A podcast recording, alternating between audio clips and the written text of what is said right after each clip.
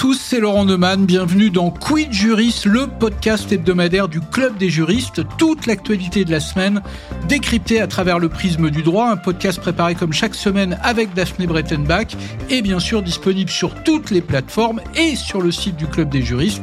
Quid Juris, épisode numéro 3. C'est parti.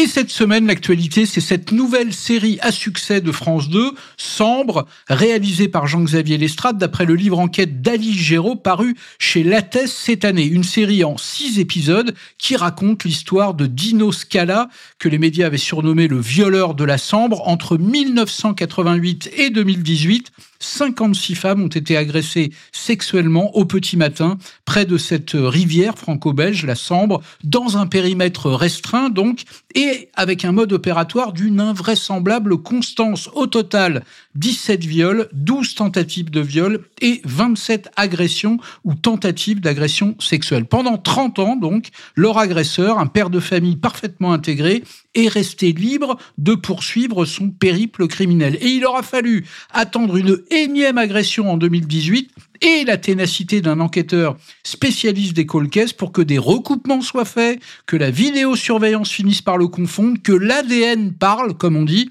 et que cet homme soit enfin identifié et arrêté. Alors bien sûr, cette histoire, c'est celle du tabou des violences sexuelles dans la société dans les familles. C'est aussi malheureusement celle de certains dysfonctionnements du système judiciaire.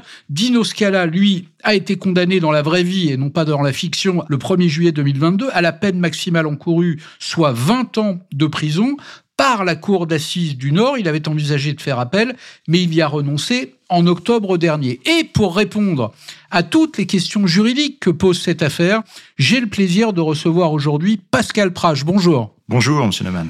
Euh, vous êtes procureur de Nanterre, chargé entre autres du pôle d'enquête sur les crimes sériels et les crimes non élucidés, les fameux Colcaise, un pôle d'enquête qui s'est installé en mars 2022 au tribunal judiciaire de Nanterre dans les Hauts-de-Seine, donc dans le ressort de la cour d'appel de Versailles. Et avant de vous interroger sur cette série et sur l'affaire de la Sambre, j'aimerais qu'on dise un mot peut-être sur euh, ce pôle du parquet de Nanterre crimes sériels et crimes élucidés. Euh, d'abord, euh, ça, recouvre quoi Soyons concrets? Alors très concrètement, c'est donc ce pôle, c'est une première d'abord. C'est une première en France et d'ailleurs, c'est une première en Europe. Et on se retrouve avec aujourd'hui un pôle qui est spécialisé dans le traitement notamment donc des affaires non élucidées ou crimes sériels, les meurtres, les viols, les empoisonnements, les enlèvements, les séquestrations avec actes de torture. Et donc nous avons aujourd'hui une structure qui est euh, qui s'est composée depuis mars 2022, qui est composée de trois magistrats du parquet et euh, de trois juges d'instruction, avec euh, par ailleurs des juristes assistants notamment. Qui des greffiers, des juristes? Absolument et avec toujours la même euh, césure, c'est-à-dire que les enquêtes préliminaires du pôle sont suivies par le parquet et les informations judiciaires, évidemment, sont suivies par les juges d'instruction. Ça concerne combien d'affaires? Alors aujourd'hui, nous sommes sur une centaine de procédures qui ont été euh, qui ont été envoyées au pôle. Nous avons 82 informations judiciaires en cours, dont 10 parcours criminels, on en reparlera peut-être. Ce qu'on appelle donc les crimes sériels pas tout à fait. Les parcours criminels, on, on, reviendra dessus, c'est un type d'enquête tout à fait particulier. Mais donc 90 informations, 82 informations judiciaires, dont 10 parcours criminels, et 17 enquêtes préliminaires, dont un parcours criminel. Mais un point qui me paraît très important par rapport au fonctionnement de ce pôle. Nous avons aussi commencé à travailler dès le 1er mars 2022 sur la constitution, l'ébauche de ce qu'on appelle une mémoire criminelle. En clair, l'identification sur le territoire national des procédures qui peut-être pourraient relever de la compétence du pôle. Et se rattacher donc à des enquêtes en cours ou des enquêtes à lancer. Absolument. Et nous avons aujourd'hui identifié 270 procédures sur le territoire national qui, à terme, peut-être, pourraient faire l'objet d'une saisine du pôle. Du coup, pardonnez-moi, mais euh, le nombre que vous venez de citer est absolument énorme et on se dit que trois magistrats, euh, c'est peu, non? Je crois qu'on est surtout sur une montée en puissance progressive et je pense aussi que le nombre de procédures que nous avons identifié comme pouvant peut-être relever de la compétence du pôle est en fait, très vraisemblablement, largement en deçà de la réalité. Parce que s'y ajoutent d'autres procédures pour lesquelles nous n'avons soit pas encore suffisamment d'éléments d'information, soit peut-être des disparitions, mais qui en réalité sont des affaires criminelles, mais pour l'instant Personne n'en sait rien puisque, par exemple, le corps n'a pas été retrouvé. Donc c'est un véritable sujet sur lequel nous avons commencé à travailler avec les services d'enquête spécialisés, les avocats et aussi les particuliers qui nous signalent eux-mêmes, dans un certain nombre de cas, des affaires qui ont pu impacter leurs proches. Donc j'imagine que ce pôle euh, peut aussi travailler sur le parcours criminel de personnes déjà condamnées. Je pense par exemple euh, à des criminels comme Nordal Lelandais euh, ou d'autres d'ailleurs, euh, mais en tout cas dont les médias ont beaucoup parlé. Prenons l'exemple qui nous intéresse, l'affaire du violeur de la Sambre. Euh, l'auteur des faits a été condamné, 56 victimes, je le disais, mais si on découvre d'autres victimes, est-ce que votre pôle pourrait être amené à travailler aussi sur cette affaire-là? Alors, deux, deux, éléments de réponse. Le premier élément, c'est que bien sûr, le pôle a vocation à travailler, comme on l'a vu tout à l'heure, sur les crimes sériels ou non élucidés. Ce qui fait que la sérialité, c'est un des critères, mais c'est pas le seul critère. Donc bien sûr, si d'autres faits venaient à, apparaître et euh, susceptibles de ne pas être élucidés tout de suite, le pôle pourrait être saisi. Mais la deuxième dimension qui me paraît très importante, c'est que la notion de parcours criminel, ça c'est une nouveauté juridique. C'est une nouveauté juridique qui a été créée par la loi de décembre 2021. Le procureur de Nanterre gère les parcours criminels, puisqu'il y a une compétence exclusive du pôle pour traiter les parcours criminels, que ce soit dans le cadre des informations judiciaires et des enquêtes préliminaires. Et la subtilité, c'est que le parcours criminel permet de travailler sur le parcours de vie d'une personne qui a été condamnée pour des faits similaires ou alors pour lequel il y a des charges qui existent. Donc ça veut dire que plutôt que de travailler sur un fait, on va travailler sur un parcours et au vu des éléments ainsi recueillis par cette enquête sur le parcours criminel, on va pouvoir nourrir les enquêtes sur des faits qui par ailleurs ne sont pas élucidés à ce jour. Donc je reviens à ma question précédente. Dans l'affaire du violeur de la Sambre, Dino Scala, on pourrait très bien imaginer que l'enquête soit réouverte pour des faits nouveaux, pour des victimes euh, identifiées, et que ce soit traité par votre pôle. Absolument, ou qu'il y ait une, une, des investigations dans le cadre d'un parcours criminel qui soit lancé, et tout ceci se faisant en lien très étroit avec euh, les parquets locaux. Alors je voudrais qu'on revienne sur cette affaire quand même, parce que beaucoup de télé, des millions de gens ont vu cette série qui est actuellement en cours de, de diffusion sur France 2 et qu'on peut retrouver sur, sur les plateformes en, en, en replay. J'aimerais une fois n'est pas coutume qu'on commence par la fin et par le verdict. Dino Scala, je le disais, a été condamné à 20 ans de prison ferme, qui est la peine maximale encourue pour un viol. Sauf que dans cette affaire, il y a 56 victimes et tous les téléspectateurs qui ont vu cette série doivent se poser la question. Honnêtement, euh, Pascal Prache, je me la pose aussi. Pourquoi 20 ans? Pourquoi 20 ans seulement alors qu'il n'y a pas une, mais des dizaines de victimes? Je pense que la, réponse euh, juridique, puisque nous sommes dans une émission juridique, la réponse juridique doit déjà être appréciée à plusieurs niveaux. D'abord, il faut distinguer ce qu'est la peine encourue maximale. Vous savez que pour chaque infraction, il y a une peine maximale fixée par le législateur, c'est la peine encourue. La deuxième question qui se pose, et on, répondra plus, avant à votre question ensuite, la deuxième question qui se pose, c'est l'articulation entre les poursuites. C'est-à-dire, vous savez bien qu'on peut découvrir des faits à un instant T, qui est une poursuite, peut-être même une décision, et puis découvrir de nouveaux faits imputés à la même personne plus tard. Troisième difficulté, ou en tout cas troisième sujet juridique, c'est non plus l'articulation entre les poursuites, mais l'articulation entre les peines qui sont prononcées comment est-ce que l'on concilie une peine qui est prononcée à un instant T avec une peine qui est prononcée à un instant T plus 1 Et c'est là tout l'enjeu notamment de la réflexion juridique qui est, en cours. On va rentrer dans le cœur des, concepts juridiques, notamment la confusion des peines, le cumul jusqu'à une barre maximale. On va revenir là-dessus, mais, d'abord, je, je, reviens à ma question précédente. Euh, chaque viol, chaque agression est singulière. À chaque fois, c'est une vie détruite. Or, je vais, le dire peut-être de façon un peu crue, mais on a l'impression que dans ce genre de crime sériel, la justice fait un prix de gros, pardonnez-moi l'expression, hein, mais c'est comme si c'était au fond une double peine pour les victimes. Et on l'a entendu de la part de, certaines victimes à l'issue de ce procès, bah au fond, et je vais le redire de façon peut-être un peu triviale, mais euh, une, trois, dix ou cinquante victimes, bah c'est le même tarif d'une certaine manière. Je pense que la, la réalité est complexe, euh, la réalité juridique. Euh, le premier point, c'est qu'évidemment, il faut prendre en considération cette perception qu'ont les victimes. C'est un sujet, c'est un sujet majeur. Mais je crois qu'il faut aussi rappeler que la justice applique la loi qui est votée par les représentants du peuple. C'est la source de sa légitimité. Le deuxième sujet, c'est que pour une cour d'assises, vous l'ignorez pas, majoritairement, elle est composée de jurés. Nous n'avons pas affaire à des magistrats professionnels. Et enfin, il y a un point qui me paraît très important, c'est que on entend évidemment ces éléments sur l'éventuel cumul ou absence de cumul des peines, mais pour autant, pour une procédure qui recouvrerait plusieurs types de faits, bien évidemment, le juge va prendre en considération cette multiplicité de faits dans sa procédure pour fixer sa décision et peut-être tendre vers le maximum légal qui, encore une fois, est fixé par la loi. Je, comprends très bien votre réponse, mais euh, euh, moi je me souviens de mes cours de droit, j'ai appris qu'il y avait en France l'individualisation des peines. Et lorsqu'il y a énormément de victimes comme ça, bah, on constate qu'il n'y a pas l'individualisation de la victime. Je ne sais pas si mon parallèle est, juste, mais on, a l'impression qu'il y a une forme de faille dans le code pénal, notamment pour les crimes sériels. Le nombre de victimes importe peu. Une fois qu'on a atteint le maximum, bah, l'agresseur, le coupable ne peut pas être condamné à plus.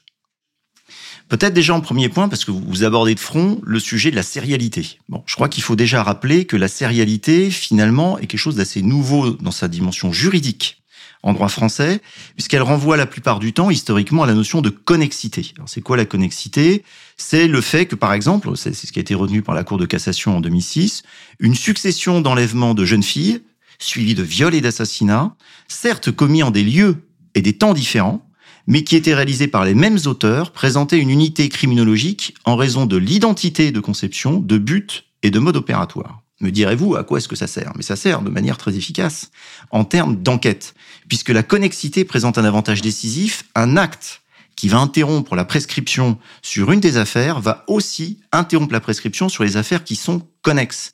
Et en l'espèce, c'est ce qui s'était passé, avec des effets interruptifs d'actes accomplis pour trois crimes, qui s'étaient ainsi, en quelque sorte, prolongés sur un quatrième crime qui, sinon, aurait été prescrit. Donc le point commun, qui fait durer la prescription ou qui relance le délai de prescription, c'est que l'auteur est le même. Donc des faits qui ont pu être commis il y a 30 ans euh, échappent à la prescription parce que de nouveaux faits ont été commis avec le même type de, de mode opératoire. Avec également l'idée de conception, de but, de mode opératoire, absolument. Mais c'est un des effets quand même qui fait, qui montre quand même que la sérialité est un point qui est quand même pris en considération en procédure pénale. De même, on a une loi du 21 avril 2021 qui est allée plus loin en considérant qu'un acte interruptif de prescription valait pour tout crime sexuel qui était commis par le même auteur sur plusieurs mineurs. Donc vous voyez qu'on voit cette notion de pluralité de victimes qui, euh, qui émerge peu à peu. Et puis enfin, enfin il y a, d'autres aspects, mais pour, pour illustrer euh, le propos, la création même du pôle crime sériel non élucidé renvoie à la notion de sérialité. Et le législateur évoque à ce moment-là, et c'est décembre 2021, les crimes qui ont été commis ou susceptibles d'avoir été commis de manière répétée à des dates différentes par une même personne à l'encontre de différentes victimes. C'est dire que nous avons une prise en compte progressive en droit français de cette notion de sérialité ce que ne savent pas forcément d'ailleurs les, les victimes qui n'entrent pas. Euh, ce que les victimes voient, c'est essentiellement la, la peine qui est, qui est prononcée. Peut-être que c'est le moment d'expliquer ça euh, juridiquement. Il y a des concepts, hein, il faut peut-être euh, les expliquer, être, être concret. Euh, vous m'arrêtez si je me trompe, mais en France, il n'y a pas de non-cumul des peines. En revanche, il y a un principe de cumul plafonné. comment ça, ça fonctionne concrètement? En fait, me semble-t-il, je crois qu'on a plusieurs options quand on bâtit un système juridique. On a une option d'un côté du spectre qui est que chaque infraction devrait donner lieu à une peine distincte qui se cumulerait avec les autres. C'est grosso modo le système américain. L'avantage, c'est a priori celui de la lisibilité et de la compréhension. L'inconvénient, c'est celui du caractère artificiel, lorsque par exemple le cumul excède la durée de vie prévisible d'une personne. Et donc, c'est l'exemple a priori du système américain. À l'autre bout du spectre, on pourrait avoir un, autre système qui sera un système, lui, par principe, de non-cumul des peines, quoi qu'il arrive. Bon. Qui n'est pas non plus le, système français et qui présente l'inconvénient de créer ou de renforcer un sentiment d'impunité et d'incompréhension chez les victimes. Nous, on a un système entre les deux. C'est exactement ça. On, nous avons un système qui essaie de trouver un point d'équilibre entre ces deux aspects, avec notamment la notion de cumul plafonné. Et alors, le cumul plafonné, qu'est-ce que c'est? C'est lorsque nous sommes confrontés à des infractions qui sont dites commises en concours. Alors je vais essayer d'être clair. C'est quoi une des infractions commises en concours? Et si mes souvenirs de droit sont bons, il y a le concours réel et le concours idéal. Absolument. Là, on est sur du concours réel. C'est-à-dire qu'entre deux faits, il n'y a pas eu de condamnation définitive. La condamnation définitive a pu intervenir plus tard, mais il n'y a pas eu de condamnation définitive entre ces deux faits. Ça, c'est la, la, notion de concours réel. Mais en tout état de cause, le, point, le point de et le concours idéal par rapport à votre question, c'est l'hypothèse où par contre, on a une infraction qui est susceptible de revêtir plusieurs qualifications. Un seul fait, mais plusieurs qualifications. Par exemple, un vol avec effraction euh, suivi de violence volontaire ayant entraîné la mort. Alors, on a un autre exemple qui est euh, le plus euh, le plus fréquemment retenu, c'est par exemple quelqu'un qui violerait une victime sur la voie publique on aurait à la fois une exhibition sexuelle et on aurait par ailleurs éventuellement, enfin on aurait l'effet de viol. Mais pour revenir à votre, à votre question initiale, nous avons l'hypothèse de la poursuite unique qui permet à ce moment-là un cumul plafonné. Qu'est-ce que ça veut dire? Donc ça veut dire qu'en réalité, dès lors qu'on se retrouve dans une, dans une perspective d'infraction qui se succède ou qui ne se succède pas, les règles ne vont pas être exactement les mêmes. C'est-à-dire que lorsque le maximum légal de la peine la plus lourde encourue est dépassé, il y aura à ce moment-là une réduction du quantum des deux peines qui ont été prononcées au maximum légal de la peine encourue la plus grave. Est-ce que je peux résumer en disant, euh, de façon un peu béotienne, peut-être que c'est la peine la plus légère qui est absorbée par la peine la plus lourde? Alors ça dépend. Ça dépend parce que ça ne sera pas le cas à chaque fois. C'est-à-dire si vous avez deux condamnations dans le cadre d'un concours réel d'infraction, si vous avez deux condamnations, eh bien dans cette, hypothèse-là, la peine la plus légère pourra se cumuler avec la peine plus importante, mais ça ne pourra pas dépasser c'est ça la notion de cumul plafonné, le plafond maximum de la peine encourue la plus grave. Donc là, on comprend déjà mieux pourquoi 20 ans et 20 ans seulement pour autant de victimes. Il y a un deuxième concept qui est la confusion des peines. Euh, au lieu de sanctionner les crimes et délits séparément, le juge prononce une seule peine. Et en l'occurrence, pour l'infraction la plus sévèrement réprimée. C'est bien ça. Le cas qu'on vient de voir à l'instant, c'est l'hypothèse où on a eu plusieurs poursuites avec plusieurs condamnations et on a vu à ce moment-là que dans cette hypothèse-là, il y avait un maximum de peine qui allait être exécutée qui était lié au maximum encouru pour la peine la plus grave. Là, on est dans une autre hypothèse, c'est l'hypothèse d'une poursuite unique. C'est-à-dire en clair, dans la même procédure, nous avons plusieurs, infractions. C'est l'exemple que vous évoquez, notamment du violeur de la Sambre. Et dans cette hypothèse-là, le principe, c'est qu'il y aura une seule peine de même nature qui sera prononcée pour la totalité des infractions dans la procédure en question. Et donc, ça signifie très concrètement qu'il n'y a pas de. Vous évoquiez tout à l'heure une, formule sur le fait qu'on faisait un prix gros, si j'ose dire, sur l'ensemble des infractions. C'est pas tout à fait ça, parce qu'en réalité, le juge va prendre infraction par infraction dans cette procédure, va statuer sur la culpabilité, sur l'existence de l'infraction et la culpabilité infraction par infraction, mais par contre, comme tout ceci est dans une même procédure, il ne pourra prononcer qu'une seule peine de même nature et qui, dont le maximum légal sera celui de l'infraction la plus grave dans cette procédure. D'accord. Euh, est-ce que du coup, on peut se dire que euh, vous avez pris l'exemple tout à l'heure de euh, du droit américain. C'est vrai qu'il y a des peines aux États-Unis qui sont prononcées et qui dépassent l'espérance de vie du, du condamné. Est-ce qu'il n'y a pas aussi cette idée en droit français que la prison doit avoir une issue? C'est presque une question humanitaire. On ne peut pas condamner quelqu'un à vie sans aucune perspective de sortie. Est-ce que ça aussi, ça fait partie des, des motifs qui expliquent l'état de notre code pénal? Bon, On peut l'imaginer en tout cas dans l'esprit du législateur. Après, à l'évidence, il y a un sujet euh, qui est en fait un sujet de société. L'évolution du droit qui doit être envisagée ou pas, en fonction notamment de cette notion de sérialité qui se développe et à laquelle les juristes s'accoutument de plus en plus, et qui peut-être, à un moment ou à un autre, fera évoluer nos perceptions. Mais, encore une fois, attention, tout ceci fait partie d'une architecture qui correspond à une vision de la, réponse judiciaire, de la réponse juridique, et on peut éventuellement apporter quelques ajustements, et on l'a vu, le législateur l'a fait dans un certain nombre de cas, mais là, c'est une réflexion de plus grande ampleur. Quid Juris, Laurent Neumann.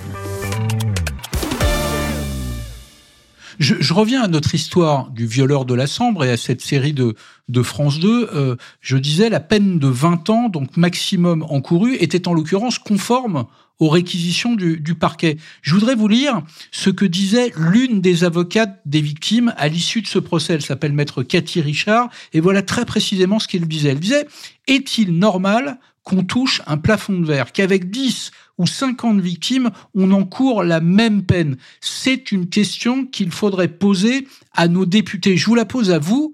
Vous êtes procureur, encore une fois, au, parquet de Nanterre. Vous, dirigez ce pôle des, crimes sériels et des crimes non élucidés. Est-ce qu'il faut changer la loi? Est-ce qu'à votre avis, il faudrait envisager, par exemple, une, une sorte d'échelle mobile des, peines en fonction du nombre de victimes? Pour que dans certains cas, ce plafond de 20 ans, là on parle de viol et de viol aggravé, euh, puisse être dépassé Je pense que c'est un sujet qui dépasse très largement euh, l'opinion personnelle que peut avoir euh, le procureur. Je pense que c'est un sujet de société. L'exemple américain, évidemment, influence, mais il présente ses limites. Il présente ses limites, je l'évoquais tout à l'heure, notamment parfois sur la dimension artificielle.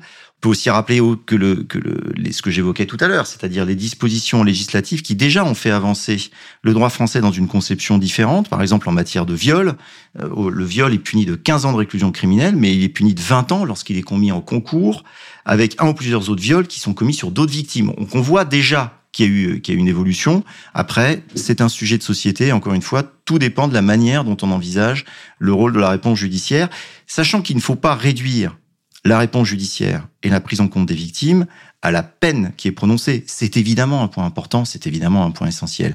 Mais les victimes attendent aussi une audience et attendent que chaque dossier fasse l'objet d'une réponse, d'un traitement, d'une enquête bien sûr, mais aussi d'un procès avec derrière la possibilité pour les uns ou les autres de s'exprimer. D'où vous ne diriez pas, comme certains le pensent, que le procès au pénal, notamment aux assises, vise plus à condamner le coupable qu'à réparer les victimes.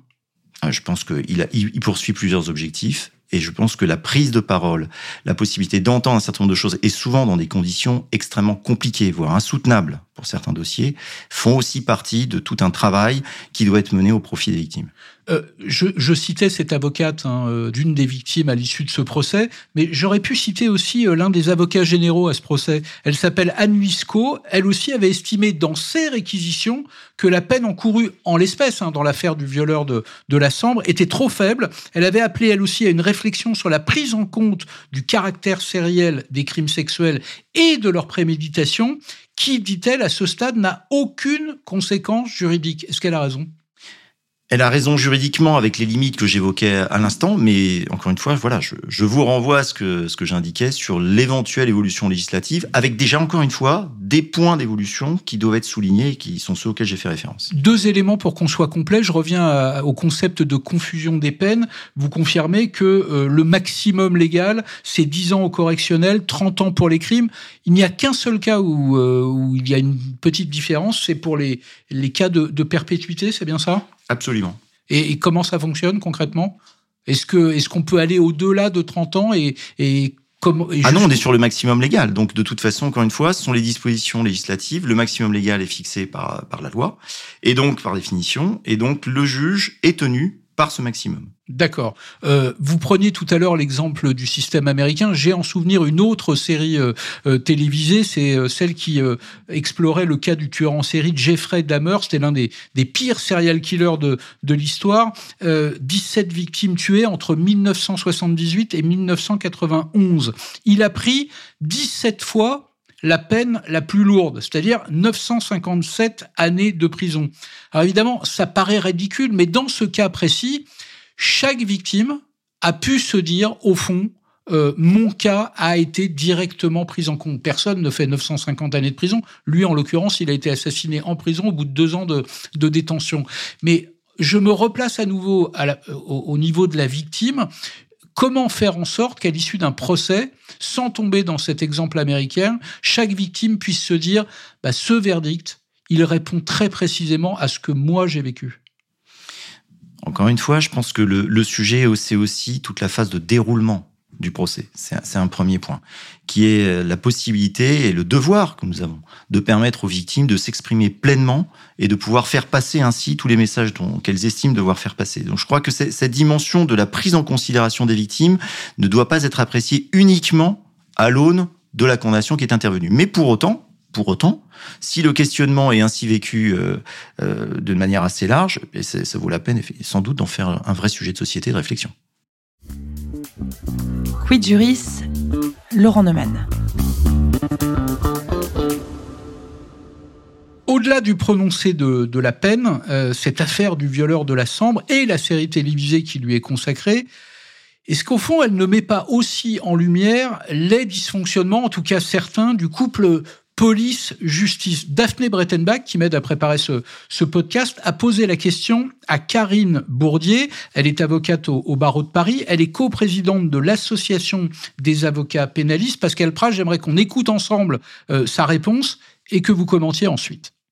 Ce qu'on voit dans cette affaire et qui donne envie de hurler, c'est que jusqu'à récemment, Les femmes étaient maltraitées bureaucratiquement, même si cette maltraitance n'était pas toujours consciente, bien sûr.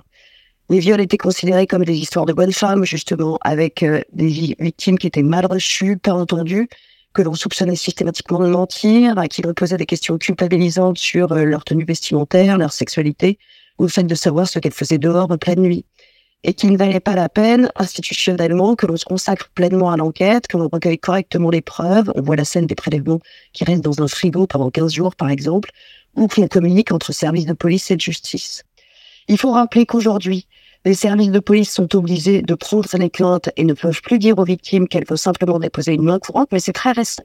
Et qu'il aura fallu attendre janvier 2023 pour que la présence de l'avocat soit prévue par la loi lors de ce dépôt de plainte. C'est l'article 10.4 du Code de procédure pénale qui le dit dorénavant.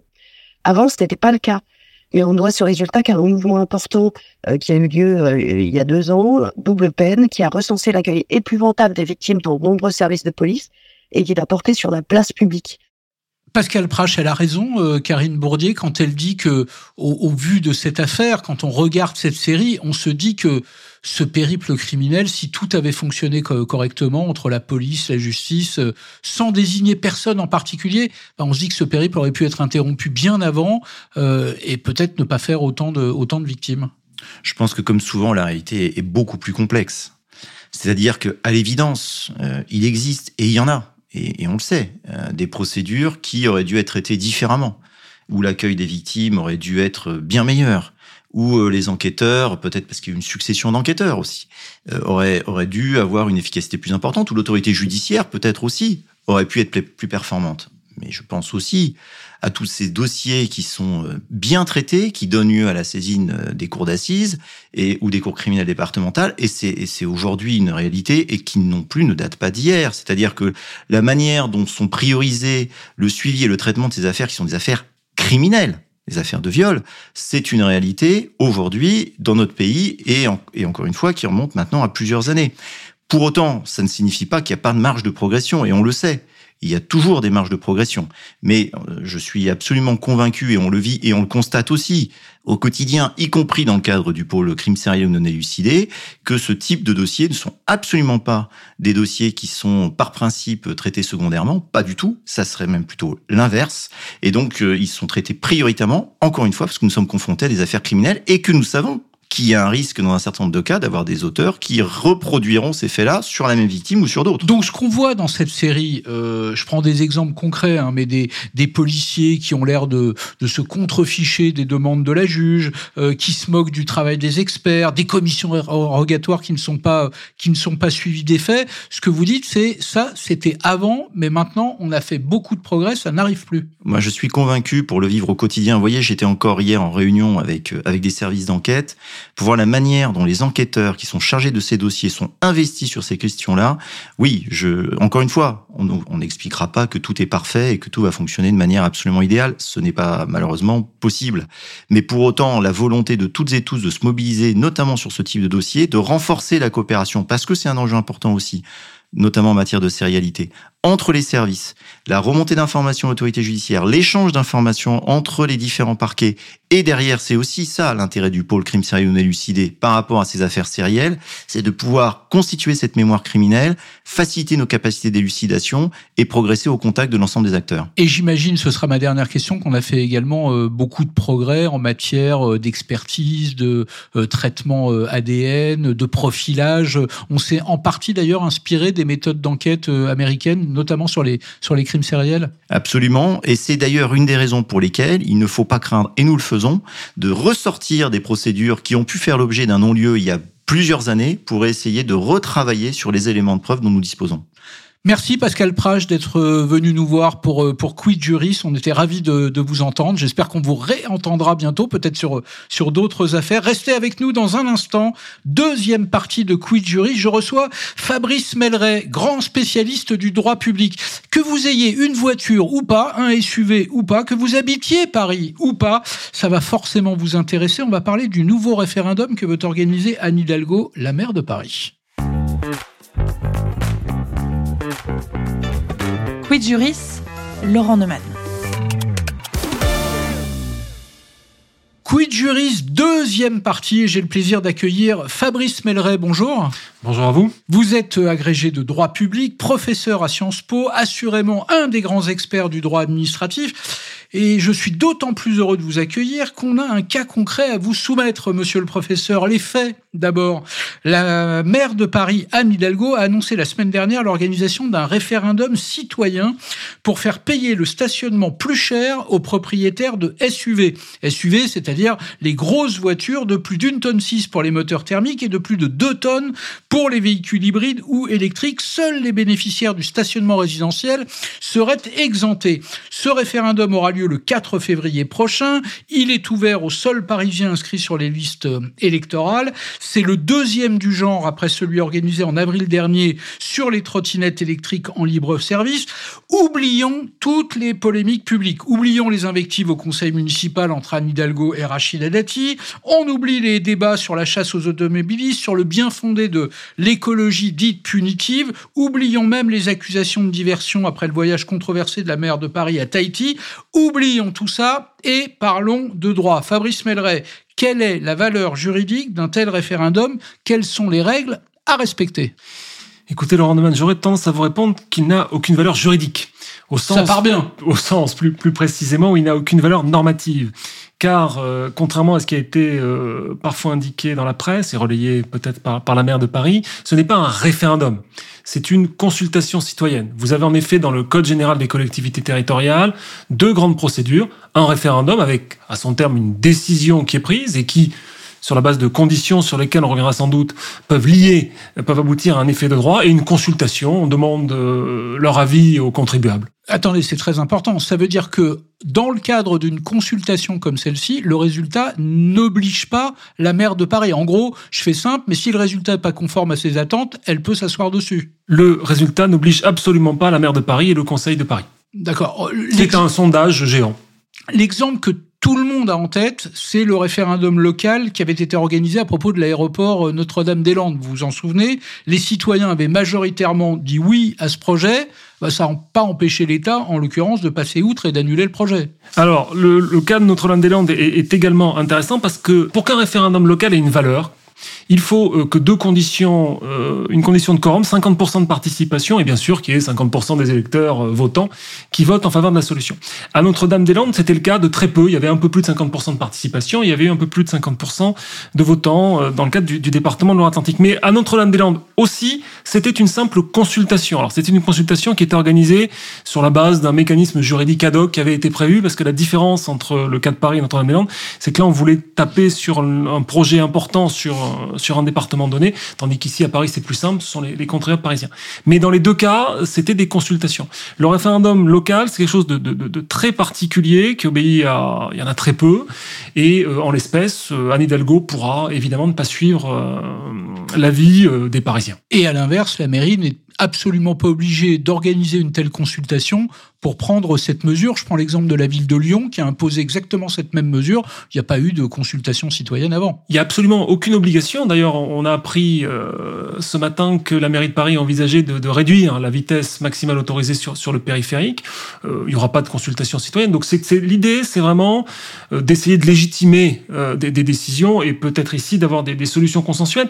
Si on regarde la communication juridique faite par la mairie de Paris, c'est assez intéressant. Plus ou moins de SUV, les Parisiens sont invités à voter. Puis si on lit cette communication, qui est d'ailleurs fort bien faite, on apprend qu'il est prévu, comme vous l'avez dit, d'augmenter, mais on ne dit pas de combien, le tarif pour les non-résidents. Et on précise quand même qu'il y aura des exemptions. Il y aura des exemptions le soir après 20h, il y aura des exemptions le week-end, il y aura des exemptions pour les artisans, pour les médecins. Donc en réalité, on a toute une communication beaucoup plus complexe qui se réduit au final à euh, pour ou contre les SUV, ce qui n'est pas exactement la même chose. Alors du coup, vous ouvrez une autre euh, question potentielle. Euh, on imagine que tous les SUV, donc les grosses voitures, ne polluent pas autant les uns que les autres. Euh, Est-ce qu'il n'y a pas une rupture d'égalité là? Parce que si j'ai bien compris, c'est tous les, toutes les grosses voitures, tous les véhicules lourds, y compris hybrides ou hybrides rechargeables et même électriques. Euh, là, du coup, l'argument est écolo, on a du mal à le, à le saisir.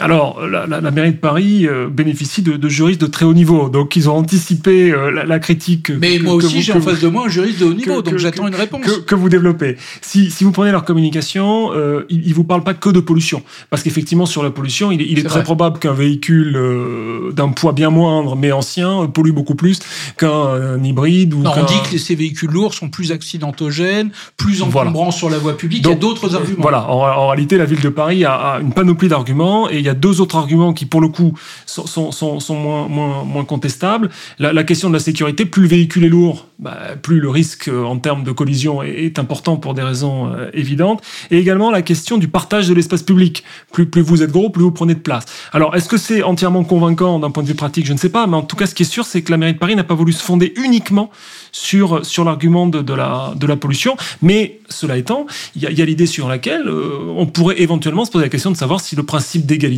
oui, bien respecté.